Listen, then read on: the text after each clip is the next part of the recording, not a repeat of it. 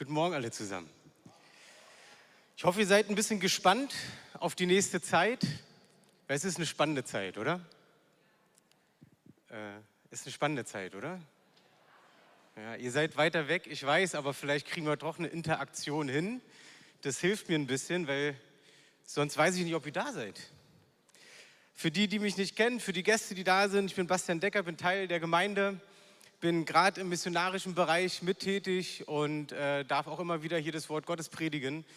Ähm, und danke dafür auch für euer Vertrauen. Ich bin auch so froh, dass wir hier einen Platz gefunden haben, wo so viele Menschen reinpassen, wo wir auch schon vor der Corona-Zeit so viele Menschen waren, dass wir so einen großen Raum brauchten. Und daher ist es wunderbar zu sehen, dass ihr auch alle kommt. Auch das ist nicht selbstverständlich. Deswegen schön, dass ihr mit hier seid und äh, möchte euch ganz besonders begrüßen, auch am Livestream, weil ich glaube, dass wir heute ein Thema haben, was uns natürlich auch wieder persönlich beschäftigen wird. Und mich persönlich ganz besonders beschäftigt. Ähm, natürlich haben wir eine spannende Zeit und wir hatten Urlaub im Sommer und ich war unterwegs und dann ähm, bin ich mal einen Tag von meiner Familie weggegangen. Nicht, weil ich meine Familie nicht mag, sondern weil ich einfach mal Gott mehr hören möchte. Kennt ihr das auch? Wer kennt es noch, dass man Gott mehr hören möchte, mehr verstehen möchte? Okay, die meisten ja. Und dann dachte ich so, Mensch, Basti, geh doch mal dichter an ihn ran. Und dann bin ich einen Riesenberg, der über 2000 Meter hoch war, hochgeklettert und dachte, vielleicht höre ich ihn da mehr. Aber habt ihr schon gewusst, dass das nichts hilft? Die Leistung wird dich nicht dazu bringen, dass du mehr Gottes Stimme hörst.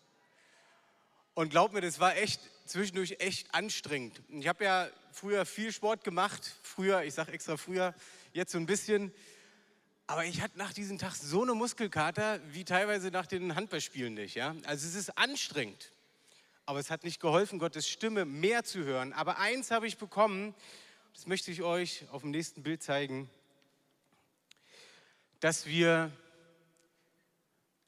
dass unser Land braucht jeden Einzelnen von uns. Jeden Einzelnen. Nicht nur mich, sondern auch dich. In dieser Situation und nicht nur in dieser Situation, aber jetzt spitzt sich zu, braucht es jeden einzelnen Christen in unserem Land. Und es ist mir bewusst geworden. Ich, ihr seht ja, ich hatte einen schönen Ausblick und ähm, dachte so, Mensch Gott, was hast du vor in diesem Land?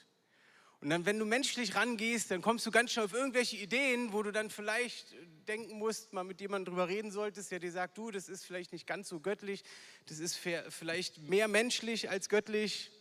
Aber wie auch immer, ich glaube, Gott braucht uns in diesem Land. Er, er könnte alles so machen, das wisst ihr selber. Er hat so eine Kraft, so eine Macht, er könnte alles mit einem Fingerschnipp ändern. Aber er hat uns ja mit Absicht hier hineingesetzt in diese Welt. Und er wusste es von Anfang an, dass wir in diese Zeit kommen, in der wir gerade sind. Auch wenn es für uns spontan war, aber er wusste es. Und weißt du, was das Verrückte ist? Dass du solche Situationen auch in der Bibel findest. Und das Wort Gottes ist immer noch das Beste, um inspiriert zu werden, ähm, wie man mit schwierigen Situationen umgeht. Und darin möchte ich heute ein bisschen mit euch hineingehen. Manche denken, wir sind so kurz vor der Verfolgung und ich muss euch ehrlich sagen, ich habe es auch am Anfang gedacht, was geht jetzt vielleicht los? Aber soll ich was sagen? Wir als deutsche Christen sind längst nicht in der Verfolgung. Wenn du von den anderen Ländern hörst, was da los ist und nicht nur jetzt in der Zeit, wo die Corona-Zeit ist, sondern auch schon davor, das kannst du dir nicht vorstellen. Und wenn du da mal hingehst oder dir das anguckst, dann bist du dankbar, in diesem Land zu leben und Gott so, so mit Gott leben zu können, wie wir es tun. Und wenn mir dann jemand sagt, ja, wir dürfen keine Gottesdienste mehr machen, die Verfolgung beginnt, dann muss ich dir ganz ehrlich sagen, dann ist dein Christsein auf einem falschen Fundament. Weil Gottesdienst ist nicht das Fundament deines christlichen Glaubens, sondern das Fundament deines christlichen Glaubens ist Jesus Christus allein. Und, und zwar da, wo du alleine bist. Und wir gucken uns heute jemanden an, der genau so zwischendurch unterwegs war. Und sein Fundament war nicht der Gottesdienst. Und ich habe nichts gegen Gottesdienst, weil ich das genauso liebe wie ihr und auch wie Christoph das gesagt hat gerade. Ich liebe es auch und ich finde es genial, dass wir so zusammenkommen können. Aber es ist nicht mein Fundament. Und mir ging es am Anfang der Zeit auch so. Ich dachte so, oh, was ist jetzt? Äh, vielleicht warst du auch herausgefordert. Ich habe es in den letzten Predigten auch schon gesagt, dass ich echt so überlegt habe und dann habe ich selber meine menschlichen Gedanken angestrengt und habe versucht mitzurechnen und all so ein Zeug. Habe ich alles auch versucht, habe ich euch alles schon gesagt. Aber das ist nicht das, wie Gott handelt, glaube ich. Aber trotzdem möchte ich ein bisschen spitz sagen, ich glaube, was ein Stück weit unser Teil der Verfolgung ist, es hat jemand geschrieben, einen Artikel über die aktuelle Zeit, und ich habe mir das mal gemobst. Ich glaube, unsere Verfolgung ist ein Stück weit unsere Faulheit im Reich Gottes, die Weltlichkeit, die wir selber auch leben als Christen, Social Media und, oh oh, Streamingdienste. ah, ja, jetzt, kommt, jetzt kommt die Gesetzespredigt. Nein, überhaupt nicht. Also Faulheit, okay, die sollte man wirklich vielleicht abschaffen, aber ich schaffe das auch nicht immer.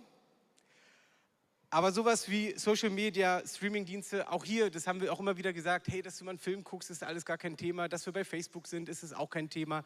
Wenn wir uns vernetzen dadurch, ich habe neulich in der Schule bei uns jemanden kennengelernt oder gesehen, da dachte ich, sag mal, irgendwo erkenne ich den. Und den kenne ich nur von Facebook, aber ich habe ihn wiedererkannt. Und es war dann gut, weil wir uns gleich connected haben, zwei Christen in derselben Schule, dachte ich, gute Sache. Ja, also ihr seht, da ist ja auch was Gutes dabei, aber die Frage ist immer, hat es Übermaß? Weil dann lenkt es sich wieder ab. Dann, dann bist du weg, dann, dann wirst du aus dem Ganzen rausgenommen. Und der Teufel nutzt es und freut sich, dass wir uns in diesen Dingen total verrennen. Und der Teufel freut sich auch, dass wir uns in der aktuellen Situation in bestimmte Dinge total verrennen, ohne dass ich jetzt was bewerten möchte, wo du aktiv bist oder nicht. Das darfst du in deinem Privaten total machen. Jeder hat seine Meinung, ist alles in Ordnung aus meiner Sicht.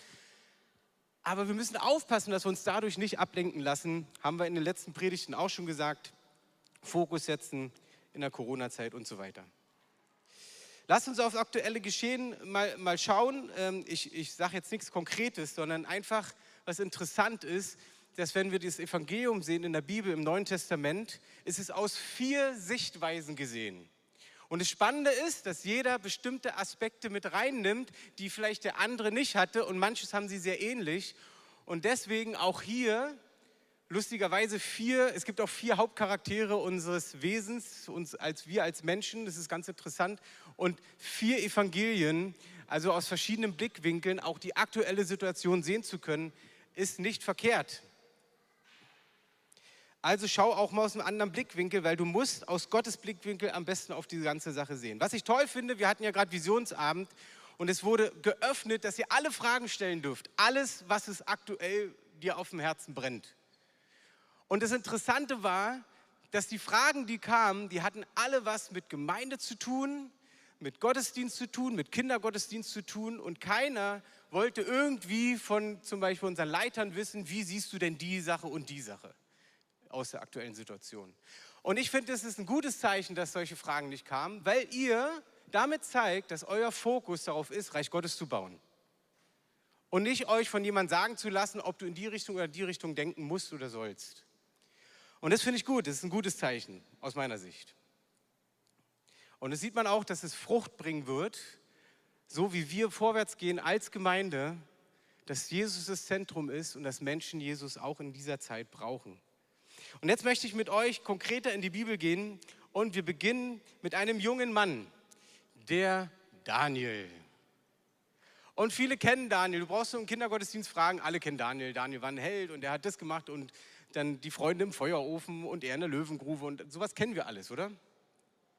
Und es ist auch inspirierend und ich dachte mir mal, ja, fange ich mal vorne an, weil manchmal ist es ja doch so, dass vorne auch noch mal ein paar gute Informationen sind.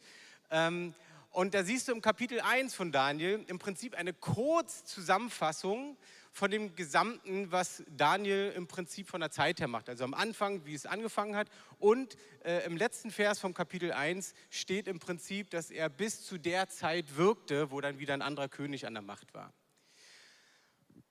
Aber auch wenn es eine Zusammenfassung ist, wurden ein, zwei Dinge herausgeholt. Also fokussiert. Und das ist ein wichtiger Teil, glaube ich. Zuerst müsst ihr wissen, dass zu der Zeit der äh, König Nebukadnezar, sagt euch der was? Also jetzt nicht nur aus dem Film Matrix, sondern äh, aus der Bibel jetzt, ja? der hat Jerusalem belagert mit seinen, mit seinen Soldaten und hat sich, hör zu, hat sich die schlauesten Menschen aus Jerusalem herausgepickt und hat die ärmeren und einfacheren Menschen in Jerusalem gelassen. Dadurch war immer die Verbindung trotzdem noch zur Stadt.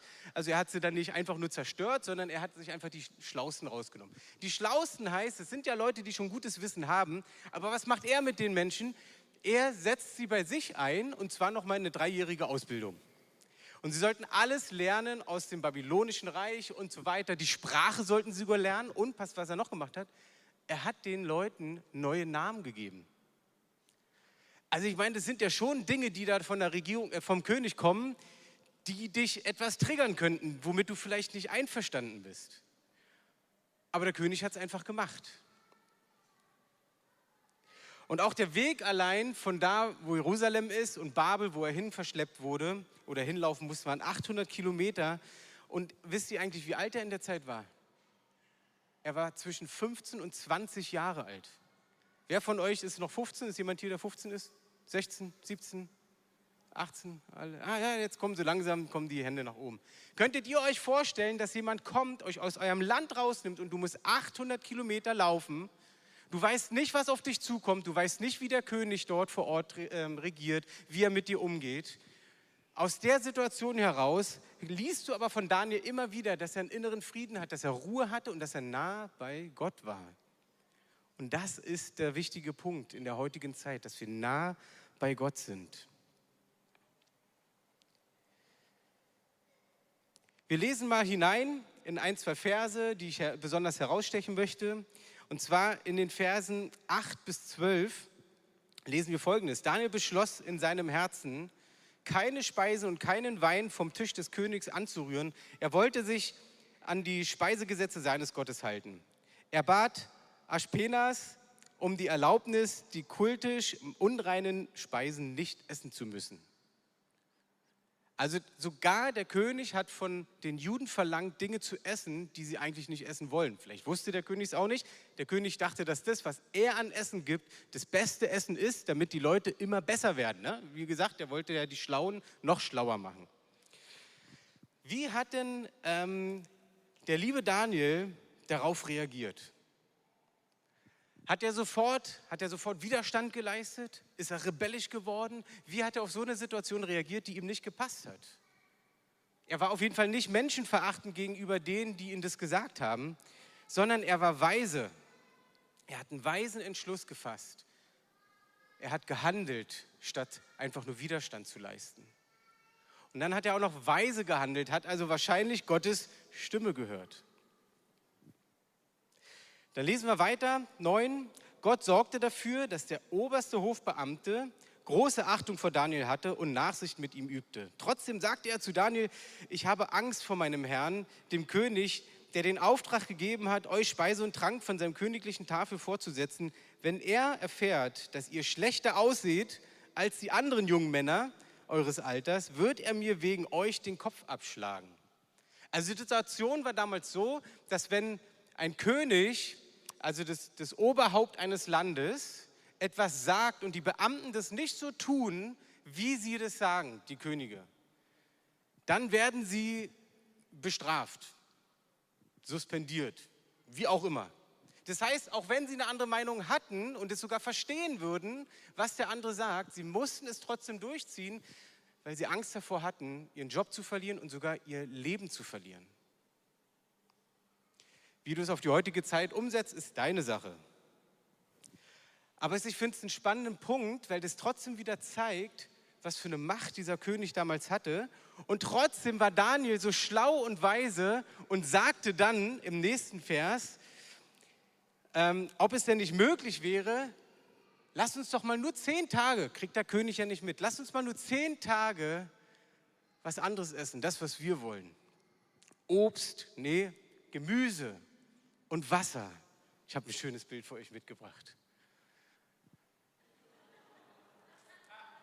Oh, äh, nee, das nächste, machen wir das nächste. Aber da seht ihr schon, für die, die gerne sowas essen wie Fleisch, das ist herausfordernd gewesen wahrscheinlich.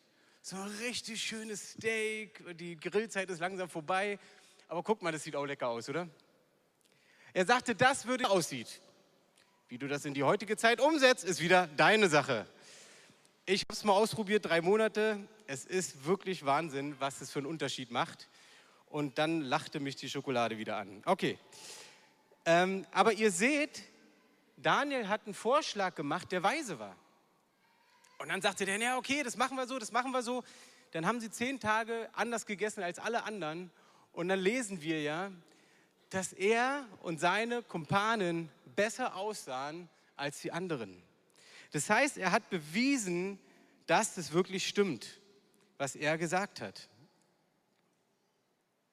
Der König selbst kommt natürlich nicht gucken in der Hinsicht, aber wir sehen, dass allein Daniel und seine Freunde sich so darauf eingelassen haben, was Gott ihnen gesagt hat, dass Gott sie sogar noch mehr gesegnet hat. Und das könnt ihr auch lesen in Vers 17. Und Gott schenkte diesen vier jungen Männern Einsicht und Verständnis für die Wissenschaft und alle Schriften die ihrer Zeit. Daniel besaß außerdem die besondere Gabe, Visionen und Träume deuten zu können. Also hier siehst du sogar, dass da, wo sie sich an das halten, was Gott ihnen gegeben hat, wo sie nah an Gott bleiben, schenkt Gott sogar übernatürlich Einsicht, Klarheit, Wahrheit, sogar über die Wissenschaft, die ja heute auch sehr interessant ist auch egal, ob die Welt geschaffen ist oder nicht. Die, die Wissenschaft kann nicht beweisen, ob die Welt geschaffen wurde oder ob sie zufällig und so weiter und so fort. Und in allen anderen Bereichen sehen wir es aktuell auch, dass sie sich auch nicht ganz einig sind. Ist es nicht interessant, dass Gott sogar über den Wissenschaften steht und sogar seinen Leuten die Weisheit für das gibt, damit umzugehen? Mich persönlich begeistert es, weil ich da eine Hoffnung habe darin, ich selber je näher ich an Gott dran bin, desto weiser kann ich durchs Leben gehen, sogar wenn Situationen herausfordernd sind. Wusstet ihr, dass die, ich sage jetzt mal, negativen Charakterzüge aus deinem Herzen besonders dann hervorkommen, wenn du Stress hast? Für alle Ehepaare, die nicken gerade, hm, hm, hm. hab euch gesehen, Familie Schlüter. es ist so, wenn du Stress hast, kommt das in dir raus, was du nicht mehr überspielen kannst. Es ist so, es ist einfach so. Wie gut ist es, wenn wir so nah an Gott dran sind, dass solche Situationen, die wir in den letzten Monaten haben, dass wir darin weise bleiben, innerlich fundiert in Jesus sind, Ruhe haben, ja, untereinander auch reden dürfen, uns austauschen dürfen, aber wissen, Gott hat einen höheren Plan im Ganzen. Gott sieht es und er weiß, wo es lang geht. Wenn wir weitergehen in Daniel in Kapitel 2, 41 bis 47, jawohl, sehen wir noch weitere Dinge, dass der Nebukadnezar, äh, also dann geht jetzt sozusagen die Geschichte richtig los. Vorher war es ja wie so eine kurze Zusammenfassung, dass sogar in der Zeit, das zweite Jahr hieß es von Nebukadnezar, man geht davon aus, dass es das zweite Jahr nach der Belagerung von Jerusalem war, dass das damit gemeint ist, aber es könnte auch ein bisschen anders sein. In der Zeit, wo nicht auslege, weil dazu gab es schon die dreieinhalb und da sind andere Leute noch viel besser drin, alias Christoph Domis zum Beispiel, äh, der uns das sehr gut erklären kann. Ich möchte auf die, die Alltagssituation eingehen. Und zwar hat Daniel, war einer der, wisst ihr, wie er da genannt wurde? Das ist auch spannend. Da, da kriegen wir Christen so ein bisschen so ein... Er galt später als der oberste aller Zauberer Zeichendeuter, Astrologen und Wahrsager Babels. So galt ein gottesfürchtiger Mann damals. Und zwar nicht, weil sie dachten, dass er, also sie dachten wahrscheinlich, dass er zaubern kann. Er hat sich nicht auf Zaubersachen eingelassen. Da braucht ihr euch keine Gedanken machen, weil du hast ja gesehen, er will rein sein. Aber dadurch, dass er so eine übernatürlich krasse Weisheit da hatte, durch Gott, war er einer der Besten, später sogar ganz klar der Beste, weil er einfach die Weisheit Gottes hatte. Und das hat er selber auch noch bezeugt. Das sehen wir nachher. In diesen Versen ab Kapitel 2 möchte der König seinen Traum gedeutet bekommen und setzt noch eins oben drauf, holt alle seine Wahrsager, alle seine Zauberer. Daniel hat er in dem Moment vergessen, warum auch immer, und sagt, ich möchte nicht nur, dass ihr den Traum deutet, sondern dass sie mir erstmal erzählt, was ich geträumt habe. Weil dann weiß ich, dass ihr echt übernatürlich eine Auslegung habt zu dem Traum. Und die so, ja, na ja, nee, also das, wie soll man das machen? Erzähl uns doch wenigstens, das könnte man doch dann besser verstehen. Und der, der König merkt so, ah, ihr wollt Zeit schinden, das passt nicht so ganz. Und dann sagten die wieder, pass auf, wörtlich, Auf der ganzen Erde gibt es keinen Menschen, der in der Lage wäre, dem König seinen Traum zu erzählen. Noch nie hat ein König, egal wie groß und mächtig er auch war, so etwas je von einem seiner Zauberer, Wahrsager oder Astrologen verlangt. Was du von uns forderst, ist von Gott erzählt. Bereiten auf die schlimmsten Zeiten, die drei Dinge, die den Teufel so richtig rütteln und schütteln, die ihm gar nicht gefallen. Und du siehst es bei Daniel wieder. Daniel war weise, erhöhen sich über Gott, die entscheiden über Gesundheit, über unsere Gesundheit, was du nehmen sollst, was du nicht nehmen sollst, was auch immer. Dann gibt es welche, was wir gerade von Gerd gehört haben, sie entscheiden über Leben und Tod. Wer darf leben? Wo könnte man nachhelfen? Wo nicht? Bis wann ist es denn überhaupt Leben? Ab wann gilt denn das Leben? Wer entscheidet denn das als Mensch? Könntest du sagen, das ist doch abgöttisch. Es hat nichts mit Gott zu tun. Richtig. Und sogar, dass entschieden wird, wie man sich als Mann oder Frau oder Nicht-Frau oder Nicht-Mann oder wie auch immer, auch hier kommt es im Prinzip von oben, wie gewisse Dinge laufen sollen. Und da könntest du jetzt sagen, ja, jetzt ist doch Zeit, Herr, greif ein. Weißt du, dass du dann nicht besser bist als alle anderen, weil du denkst, dass du es besser weißt sondern gerade aus diesen Gründen tun Daniel jetzt auch ein bisschen näher kennengelernt hat. Und bitte lies es selber. Daniel ist so wunderbar zu lesen für deinen Alltag, obwohl es Altes Testament hat, obwohl er Jesus noch nicht kannte. Und wir haben noch den Bonus drauf, wir haben noch Jesus obendrauf, der alles für uns getragen hat. Den Heiligen Geist haben wir mit uns, jeder von uns, nicht nur die Propheten, nicht nur die Lehrer, nicht nur weiß ich nicht wer, sondern jeder von uns. Also eigentlich haben wir es besser. Eigentlich sind wir an einem Punkt, wo wir die Welt verändern könnten, wenn wir uns an diese geistlichen Gesetze halten würden. Geistliche Gesetze meine ich nicht gesetzlich, sondern geistliche Gesetze zu wissen, welche Autorität wir sind und wie wir Land für unser Land beten und Gott erheben über unser Land. Und ich weiß, dass sich mit Sicherheit ein paar Leute angetriggert fühlen heute. Und du denkst vielleicht, wie best, denkst du etwa in die Richtung oder in die Richtung oder die? Soll ich dir was sagen? Von hier oben wenn es ums Wort Gottes geht, ist es völlig egal, was ich privat denke. Es geht um das Wort Gottes. Und das ist das, was unser Leben prägen sollte. Und es sollte auch dein Leben prägen. Und wenn es dich herausfordert gerade, dann sage ich dir, hey, was ich immer wieder sage, prüfe es, was in der Bibel steht. Prüfe es, was Daniel gemacht hat. Prüfe es einfach. Lese es selber und bitte den Heiligen Geist, dass er dich dabei in alle Wahrheit führt.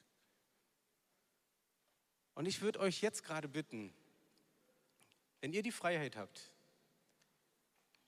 dass wir zusammen aufstehen, dass wenn du mitsingen möchtest, mit anbeten möchtest, mitbeten möchtest, dass du dein Leben ist, das Ding vom, vom, vom Mund zu haben und mitzusingen.